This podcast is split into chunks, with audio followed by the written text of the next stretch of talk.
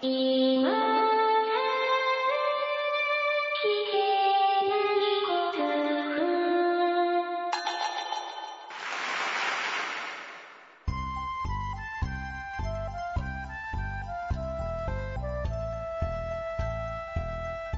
コアを忘れるための文化系ゴルフポッドキャスト、今更聞けないゴルフを始めます。えー、皆さん、えーいかがお過ごしでしょうか？松尾でございます。でしょうね。定期的にできれば一番いいんですが、ネタが持つかなとも思っておりますが、そうですね、今日とか、練習に行ってきたんですけども、ゴルフの練習ですよ。うん、ゴルフは忘れているわけではありませんで、来月の頭ぐらいにですね、ちょっとラウンドしないといけない事情がございまして、ちょっとあの、お仕事関係のコンペ的なものが入ってしまいましてですね。まあ点数はどうでもいいじゃどうでもいいんですけど、あんまり無様なゴルフをするわけにもいきますまいと思いまして、どのくらい打てるもんかなと、ちょっと思い出しに行ったような感じでございますけどもね。まあ、ゴルフの方はどうでもいいというか、まあ忘れてまではいないみたいなので、多分ゴルフはできるだろうと思うんですけど、何せ暑いですね、今ね。もう汗だくで帰ってきましたね。まあいい季節にはなってまいりましたんで、えー皆さんもゴルフの予定とかボコボコ入ってるんじゃなかろうかと思います。あぜひね、えー元気にゴルフに行きたいなと思いますんで、えー皆さんも頑張ってください。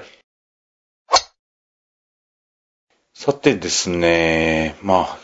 あ、あんまり僕の近況とか話す番組ではないんですけども、えーもしかしたら役に立つ人がいるかもしれないなと思ってちょっと喋るんですけど、えーこの番組長く聞いていただいている方はですね、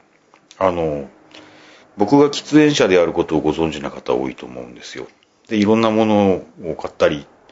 した話をちょっとしたことありました。そうか、僕、アイコス買った、アイコスっていうのがあるんですけどね。あの、喫煙者の世界には。近頃よく、なんか、えっと、LED ランプがついているようなものを加えている喫煙者を見たことがあるという方は多いかと思うんですけど、アイコスっていうのがまあ喫煙者界隈でははびこっておりまして、僕もあのアイコスユーザーの一人なんですけど、あれはですね、非常にゴルフに 無理やりゴルフの話題にするんですけど、非常にゴルフに相性が悪いというか、この話したことありましたっけ？ちょっと覚えてないですけど、うん、アイコスっていうのは非常に相相性が、ゴルフに相性が悪いので、えー、日頃は僕はアイコスユーザーだったんですけど、だったんですけどっていうかなんですけど、ラウンドの時は、えー火をつける紙巻きタバコを買って、一箱ポケットに入れていくんですよね。で、まあどういう理屈かというと、まあイメージ的には、そのスイッチを入れたら、えー3分ばかり、えーそれに集中しないといけないというか、3分ばかりタバコ吸いタイムに、タイムになるんですよ。要するに、なんというか。で、まあ、今ね、えー皆さんご存知の通り、タバコ税増税、タバコ税増税と、えー何度も繰り返された増税のせいかどうか知りませんけれども、今タバコ一本もあんまりね、あの、無限に捨てていいような金額でもございませんので、まあ、できれば節約したいとも思いながらも、まあね、あの、タバコ吸う人多分一緒に回る方とかにいらっしゃるでしょうからお分かりでしょうけど、ね、やっぱりラウンドの途中で一息ついた時っていうのはちょっとポコッとね、タバコにでも火をつけたいと思うものなんですよね、我々。ね、えー惨めなもんでございます。で、アイコスなんですが、ティーショットを待っているちょっとの時間で吸って、で、ティーショットしてる間置いといて、で、それから先、まあ、そうですね、えっと、カートが走り出すまで吸ってるっていうようなのに、どうもタイミングが合わないですよね。あと、あの、紙巻きのタバコとかは、まあ、ティーグラウンドの上に置いて、まあ、芝生の上とかに、まあ、あんまりいいな、いいマナーじゃないかもしれないですけど、な、なんかポイって、まあ、待機させたりすることもあるんですが、まあ、あれ言うても機械もんなもんで、なんかね、濡れてるかもしれない地べての上とかはあんまり置きたくないようなところもありまして、で、アイコスはやっぱりちょっと、アイコス持っていったラウンド僕2回ぐらいでしたかね。そこから先諦めたような感じなんですよね。で、えーそこに持ってきてなんですが、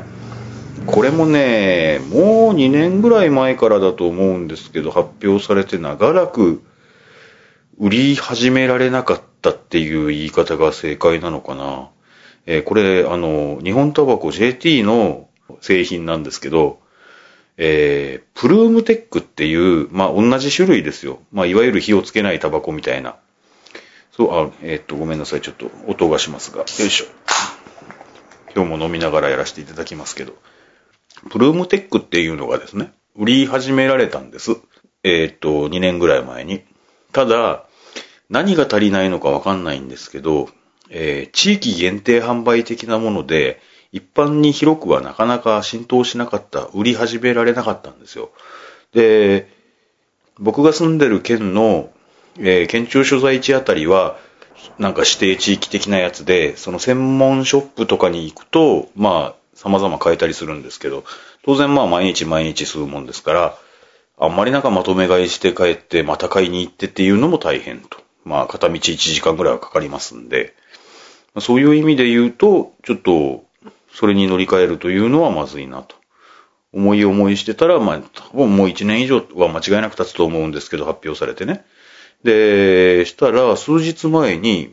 あの、入荷しました的なものが、えー、ちょっと僕が知っているお店の、まあ、コンビニさんなんですけど、から情報が入りまして、ああ、なら買ってみるわって言って買ってみたんですね。で、はじ、初対面なんですよ。あ、いや、初対面でもないな。えー持ってる人はいたんですけど、まあその、気軽に買えるところに住んでる人が持ってるのを見たことあっただけで、あの、実際、あの、自分の手で持ったの初めてなんですけど、まあ、これはもしかしたらゴルフにはいいかもしれないですね。これ、喫煙者じゃない人には何の情報にもならないですけどね。あの、吸う時だけ吸えるっていうか、な？んて言ったらいいんだろう。あの、自分が吸いたい時だけ吸えば、その時だけ電源が入るっていうような方式なので、ゴルフには合いますね、多分ね。一吸い二吸いでまた休ませても構わない。で、まあ、しばらくすると、もちろん味がなくなったり、なんとかがなくなったりっていうようなことはあるんですけど、まあ、アイコスよりははるかに、まあ、ゴルフ向きな感じな気がしますんで、まあ、もうちょっと試してみて何かあったらお知らせしてもいいかなとは思いますね。はい。まあ、もし興味のある方は注目してみてください。ちょっとまた、まだ松尾の近況の話をしていいですかね。えー先週、あの、久しぶりの配信をさせていただいたんですけど、あれを収録した翌日なんですけど、えーふっと思い立ちまして、えー車でですね、1時間半ぐらいかかりますかね、あっこまでね。えー女子ツアーの観戦に行こうと思い立っちゃったんですよ。で、行ってきたんです、一人で。あの、まあ、誰も連れがいなかったという、まあ、平日ですし、金曜日の、まあ、3日間競技の初日ですね。うん。まあ、入場料も一番安いと。そういうようにね。まあ、初日はほら、プロはほとんど全員揃ってるし、入場料安いし、まあ、どちらかというと、もう決勝の人が少ないやつを見るよりお得だなと、まあ、観戦初心者の僕としては思うんですけれども、ゴルフの観戦に行くっていうのは僕実質2回目でございまして、えー、実質っていうのが、まあ確かこの番組で話したこともあったと思うんですけど、保険の窓口レディースっていう、大体あの、僕が住んでる県で行われるゴルフ大会があるんですけど、あれを回、それも確か初日だったと思うんですけど、見に行ったことがありまして、でですね、あれが、えーゴルフ場に着きました、坂道登りました、登り切りましたぐらいの時に、サイレンっていうんですかファーンってなって、雷雨により競技中止というね、放送がございまして。で、そこから先、まあしばらくどんくらいだったでしょう、2時間ぐらい待ってたんだけども、まあ結局その日は中止になったんだっけな、だったと思うんですが、えー、何も見られずに帰るというね。片道2時間かかるんですよ。車に乗って、電車に乗って、シャトルバスに乗ってとかでなんやかんやで2時間ぐらいかかるんですけど、それで何も見られずに入場料は立派に取られて帰るというね、2000円ぐらいだと思いますけどね。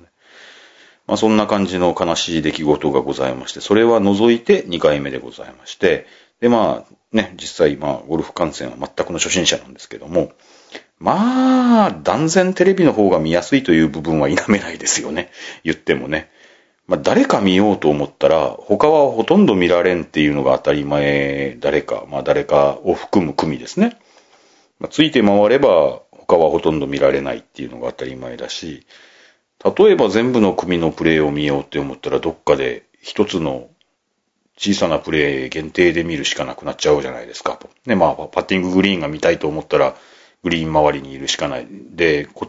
自分は止まってたら向こうは動いていくわけで、で、あんなだだっ広いところでごじょごじょごじょごじょ動いてる人たちをね、見ようって言うんですから、まあしょうがないっちゃしょうがないんですけど、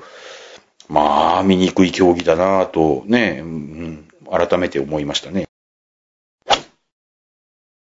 で、僕は誰を見てたかと言いますと、まあ実は、まあ実際、うん、どの選手のファンだということもあんまりはないんですけど、えー、カネゴンさんがね、一押しの 豊永志保プロという名前が、まあ、カネゴンさんがいるからこそ、この番組では非常によく出てきますけれども、そういう意味で馴染みがあるので、まあもちろんね、美しい方ですし、うん、あの、眺めてて、眺めてて楽しいっていうか、それはまあ美しい方を見るのは好きですので、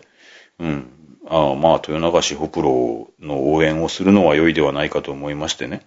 で、裏街道スタートなのは分かってましたんで、で、ちょっと午前遅めになっちゃいましたんで、えっと、なんかね、シャトルバスがうまく回ってなくてですね。で、ちょっと遅刻したなって感じだったんで、で、午前の最後の方だろうなと思ってましたんで、18番ホールから、あ、裏街道なんでね、18番ホールから17、16って言ってるとその辺で会うんじゃねえかなと思ってたら、えー、17番グリーンからナイスバーディーっていう声を受けながら、えー、豊永プロの組がみ、あの、降りてきてるのが、えー、わかりまして。で、18番から見始めたんですよね。で、同じ組の選手が、篠原マリアプロと、初日はパッとしなかったのに2日目からすごく頑張ったみたいで3位タイに食い込んでました。佐々木翔子プロ。という、その3人だったんですけど、初日がね。で、まあ、僕は佐々木翔子プロはその、パッとしないとこだけ見てきた感じなんですけどもね。えー、まあ、それで、まあ他の組にはほんの少ししか浮気しない。まあ、あの、グリーンとグリーンが近かったりとか、ティーインググラウンドとグリーンが近かったりとかで、なんかポコポコ他の組のところにも行ったりはしたんですけど、その程度で基本的にその組についてもあったんですけどもね。うん。で、まあ、豊中プロのプレーはよく見られまして、前半1アンダーで上がってこられてたんですけど、で、18番からアウトに移って5番くらいまでだったかな。ボギーが1個だけ挟まったと思うんで、イーブンだったと思うんですけど、で、初日イーブンっていうのはなかなか上位だったんですよ、確か。確か10位にならないぐらいの、なかなかの順位だったんで、うん、トップが3アンダーぐらいだったん。3アンダーぐらいだったんですかね。で、初日イーブンだったら、これ、豊永プロ期待できるじゃんと安心して、まあ、1、2、3、4、5ぐらいまで見て帰ったんですけど、帰って調べたらですね、僕が帰った後に、6番、7番、9番でボギーで、初日3オーバーになってたのが、ちょっとなんか僕が帰っちゃったせいなような気がして申し訳なかったような気がしました。全然関係ないと思いますけどね。うん。まあ、翌日から結構我慢のゴルフで、うん。合計一つだけそれからスコアを落として4オーバーの34位タイということだったそうでございますけどもね。はい。まあ、というのがプロも今後とも頑張っていただきたいなと思っております。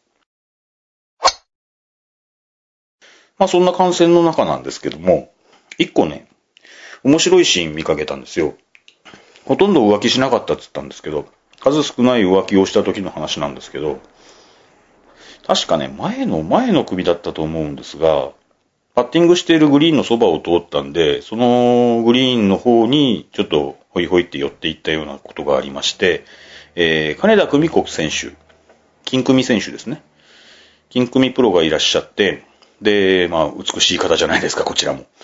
で、午後のね、アウトスタートも見てまして、前の前の組なので、うん。で、僕は、まあ、豊永志保プロの、あの、スタートを待っちながら、18番のグリーンと1番のティーを行ったり来たりしてたんですけど、金組選手が、えー、まあ、スタートするところも見てましたけども、まあ、細い選手ですね。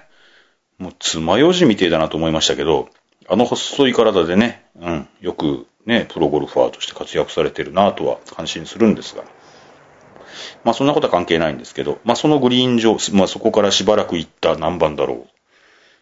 えー、4番か5番かぐらいのあの、グリーン上だったんだと思うんですよ。金組選手がマークしたボールを、まあ今、ボールを手に持ってる状態で、で、まあリプレイスしようとしてるんですけど、マーク通りに置くと斜面を転がってしまってリプレイスできないっていう事態が僕が見ている目の前でありまして。まあ非常に、どうでしょう、経験ある方はいらっしゃいますかねあんまりないと思うんですけどね、僕は自分では経験したことないです。まあ、すごくアンジュレーションがある柔らかいグリーンで、例えば、べちゃってね、あの、ボールでできた凹みの中にボール自体埋まっちゃったとかがあって、それを平らに修復した後にリプレイスしたら転がっちゃうとか、そういうのならありえなかはないかなとは思うんですけど、うん。まあ、そうですね。まあ普通なら落ちてくるような急な斜面に突き刺さったとかね。うん。で、まあそういう時に遭遇するかもしれませんねという話なんです。で、まあ、それこそ、ルールのこととかをおしゃべりする番組を持っている私でございますんで。もう、そういう事態で実際のプロがどうするかっていうのを見られるだけでももう、飛び上がるぐらい嬉しかったわけですけどもね。まあ、金組さんは、まあ実際10回以上チャレンジして、これは置けねえよというようなことで。で、どうしましょうかって言ったら、競技員の方が来られましてね。で、なかなか珍しいシーンだったんですけど、これちょっと僕もまあ改めて一応あの正解は知ってたつもりではいたんですけど、調べ直してみたんですけど、あのネット上でもですね、結構間違ったことを書かれている場合が多いので、そうですね、一応正しいことを確認したつもりでいますんで、まあ皆さんのお役に立てばと思いまして、まあ、そういう場合どうしたらいいかというお話もしようかなと思います。えー、っと、金組プロはもちろんですね、競技員の方に十分に確認してから、まあ、あの、その措置をされておりました。正しい措置だろうと思います。えー、規則20の3の D っていうところに止まらない球っていうのがありまして、えー、プレースした際に球がプレースした箇所に止まらなくても罰はないと。えー、罰はない。まあ、当たり前っちゃ当たり前ですね。で、罰はなく止まらなかった場合は、その球はリプレイスされなければならないって書いてあるんです。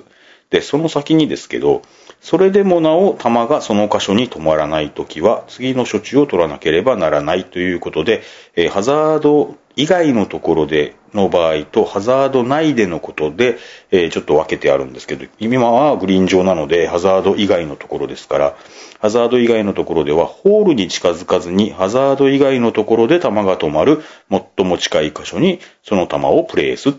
要するに、まあ、ボールが止まらんとしたら、球が止まる中でホールに近づかない最も近いところに、えー、そのボールをプレイスしなさいという指示がしてあるわけです。で、これがですね、うん、まあ、正しい措置だと思います。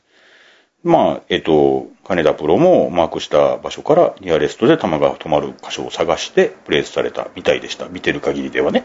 うん。で、間違ってることを書いてあるところがいくつか見つかったって言ったんですけど、えー、大体の場合ですね、あの、転がってしまったら、転がった先から無罰でプレイって書いてある場合が多いんですよ。これは勘違いですね、おそらくね。リプレイスして手を離したら転がったっていうのはダメで、一回リプレイスしてボールが静止した状態になった。そこから自然にというか、まあ風でとか斜面でとか、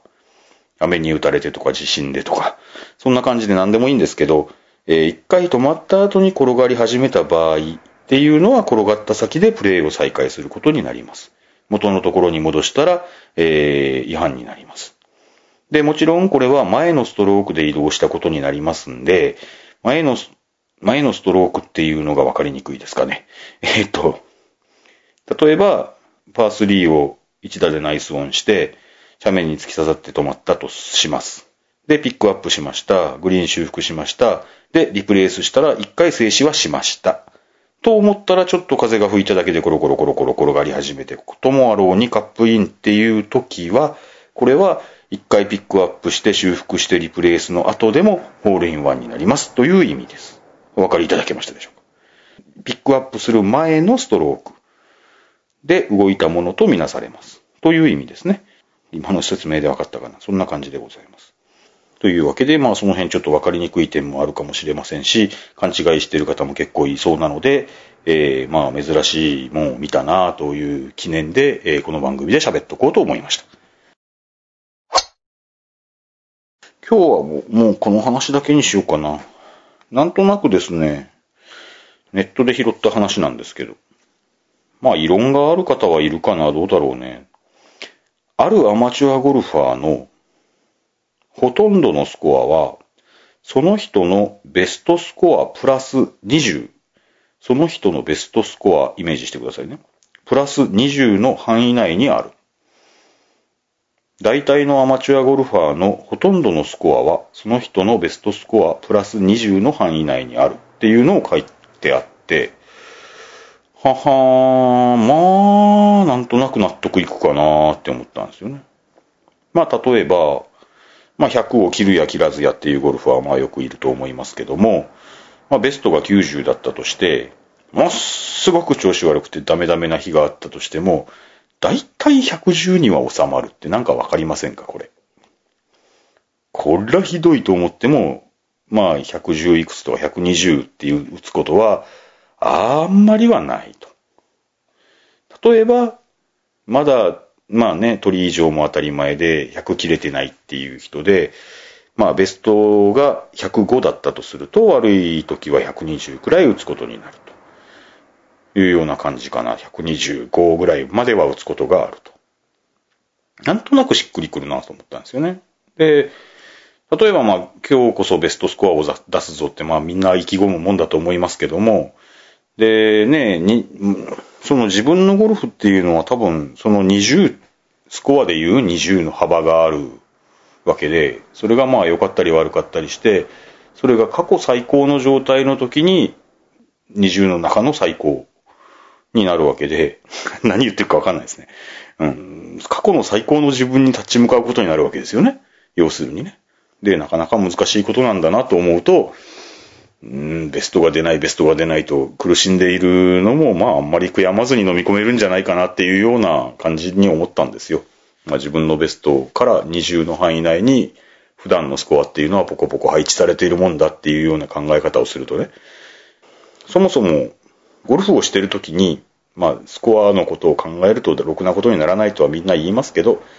まあ全体のスコアを出そうと考えていて、いい結果につながるっていうのはあんまりないなというのはまあ皆さん思ってらっしゃるでしょうし、同意していただける方は多いと思うんですけども、それこそね、あのー僕、僕に関して言えばもう、バーディーは夢ですし、パーが取れれば最高ですし、ボギーで OK ですし、ダボでもまあ、うん、いつもの私だっていうぐらいの感じの、うん、まあ適当ゴルフでございますんで、まあ全然褒められたゴルフじゃないんですけども、まあ各ホールそれぞれで、あの、基準打数と戦うというか、あの、基準打数と戦うっていうのは、その、パーを取るぞ、パーを取るぞじゃないんですよ。あの、自分なりの基準打数でもいいし、僕とかはもう全然パーを取るぞとかあんまり思ってませんし、運運良くじゃないとパーは取れないんで、まあ、パーオンしよう、パーオンしようってずっと思ってると絶対失敗するし、で、パーと同じ数でやっとグリーンオンしたとしたら、まあ、いくらなんでもダボまでで終わらせようぜとか、そんな感じの、ね、ちょっと、注意を払ってラウンドできるというと、間違ってないでしょうか、どうでしょうね。うん。まあ、それだけでもなんか、こう、細切れ細切れに、そのホールのこの部分、パーオン、ね、だから、乗るまでの打数を、できればボギーの、ボギーオンっていう言葉があるのかどうか知らないですけど、ボギーオンまでで乗せようって考えるとか、うん、まあ、パーと同じ数までで乗ればいいやって考えるとか、そんな細切れ細切れで考えるだけでもだいぶ助けられてる感じがするんですよね。オールドマンパーと戦うっていう言葉あるじゃないですか。パーおじさんと戦う。バーディーも取らない、ボギーも打たない、常にパーの人と戦うと考えなさいと。ね、僕とかはもう当然、あの、ボギーおじさんで十分なんですけども、ね、そういう、あの、目の前のホールだけと戦ってますよ。まあ、ひいては自分と戦ってますよっていうようなことが、ゴルフの本質なんじゃないかと言っていた方っていうのが、先週ちょっとお話で話した、旧姓ボビー・ジョーンズって呼ばれる方なんですね。で、アメリカの方で、1900年ぐらいの生まれです。まあ、随分昔の方ですね。で、お話しした通りですけど、あの、プロにはならなかった方で、全米全英の両オープンと、全米全英の両アマっていうタイトルを同年に全て制覇したっていうのも先生、先週お話ししました。それが1930年、28歳の時だそうです。その後間もなく公式競技からは引退されまして、弁護士として生活した方と。スチールシャフトっていうのが生まれたのが、1914年だそうなんですよ。で、その前は、えっ、ー、と、皆さんど、どうだったか知らない方もいらっしゃるでしょうかね。その前はまあ、木だったんですね。スチールになる前。まあ、スチールシャフトは今も我々よく見ますし、ね。その前は木のシャフトだったんですよ。ヒッコリーシャフトって、まあ、ヒッコリーっていう木ですよね。で、木のシャフトと比較すると、まあ、スチールはあまりに飛びすぎて、飛びすぎてと書いてあったんですけど、えー、なかなかですね、これ使っていいよっていうことにならなかったんだそうです。えー、1914年に、えー、発明されておりながら。で、1926年になって12年の時を経てようやくというか USGA からの使用許可が出たというかそういう感じで認定されたそうなんです。で、1926年にスチールができできてきたわけですから、1930年グランドスラムを、あの、ボビー・ジョーンズがグランドスラムをやった1930年っていうのはおそらくスチールの選手もいた時代なんでしょうね。で、そういう時代の波の中でということで、その、スチールシャフトの時代には僕はもうゴルフなんかやらないって、まあ、まあ、競技はやらないって思われたかもしれないねとか、まあ、あの、パッティングはあんまり上手じゃなかった方だそうで、まあ、パッティングのイップス症状のせいじゃないかとか、いろ、様々言われるそうですが、非常に早い段階で引退された方ということなんだそうでございます。まあ、もちろん本業もあるでしょうしね。弁護士さんなわけで。ボビー・ジョーンズの有名な逸話っていうのは、まあ、ご存知じゃない方もいらっしゃるでしょうか。えー、グランドスラムを取る5年前なんですけど、全米オープンのラウンド中に、えー、スタンスを取ったらボールが少し動いたって言って、自分にワンペナルティを課したっていう、自分が、ペナルティを自分が得たっていうことですね。自分しかわからないことでね、スタンスを取ったらボールが少し動いたって言ったのも自分ですし、ペナルティーを課したっていうのも自分だという逸話が大変有名なんですけど、まあ、同伴競技者のね、ウォルター・ヘーゲンというプロがいたんですけども、えー、僕にだってというか、もうウォルター・ヘーゲンにだって君のボールが動いたなんてわからないのに申告して罰を受けるなんて君はすごいねというようなことを言ったんだそうです。そしたらあの、ゴルフでスコアをごまかさなかった私を褒めてくれるというのは、銀行に行って強盗をしなかった私を褒めてくれるようなもんだというようなことを言ったとか、言わないとか。まあそういうなんかクソ真面目な、あの、イメージはある方なんですよね。ただまあ、若い頃はですね、結構感触持ちだったっていうようなことも聞いたことありますし、まあスコアが悪くて機嫌が悪かったりしたそうで。で、そんなボビー・ジョーンズをある時に救ったのが、さっき言った、まあ、ゴルフを細切れで考えるというか、そのホールそのホールで、パーおじさん、オールドマンパーにと戦っていくっていう考え方が、彼をそんな実直なゴルファーにしてくれたのが、そのオールドマンパーの考え方というようなことを書いてありましたね。うん。まあ、そのオールドマンパーと戦いましょう。まあ我々はオールドマンボギーでもオールドマンダボでも全然いいと思うんですけど、そのね、あの、偉大な言葉の割には、まあ、我々の適当ゴルフにも結構役に立つ、実際スコアアップにもつながりかねない言葉だなと思いますんで、まあ僕も自分の心の中のボギーおじさんと仲良くしようと思いますよというようなお話をしようと思ったんでした。まあそういうわけでございまして、えー、今日はちょっとメッセージはお休みしようかな。はい。ということで結構長くなりましたけれども、だらだら話にお付き合いいただきましてありがとうございました。当番組今更聞けないゴルフはブログを中心に配信しておりまして、iTunes などの自動配信ソフトウェアでお聞きいただくことをお勧めしております。ブログにはコメント欄はもちろんメール、Facebook、Twitter など皆様のお声を頂戴できる方法を取り揃えております。気になることでもございましたらご連絡をお待ちしております。iTunes のレビュー相変わらずお待ちしております。お聞きいただいてない方はぜひお一筆お付き合いください。e メールアドレス今更ゴルフアットマーク Gmail.com です。それではまた来週あたりお会いしましょうか。来週あたりって言っちゃったな。ありがとうございました。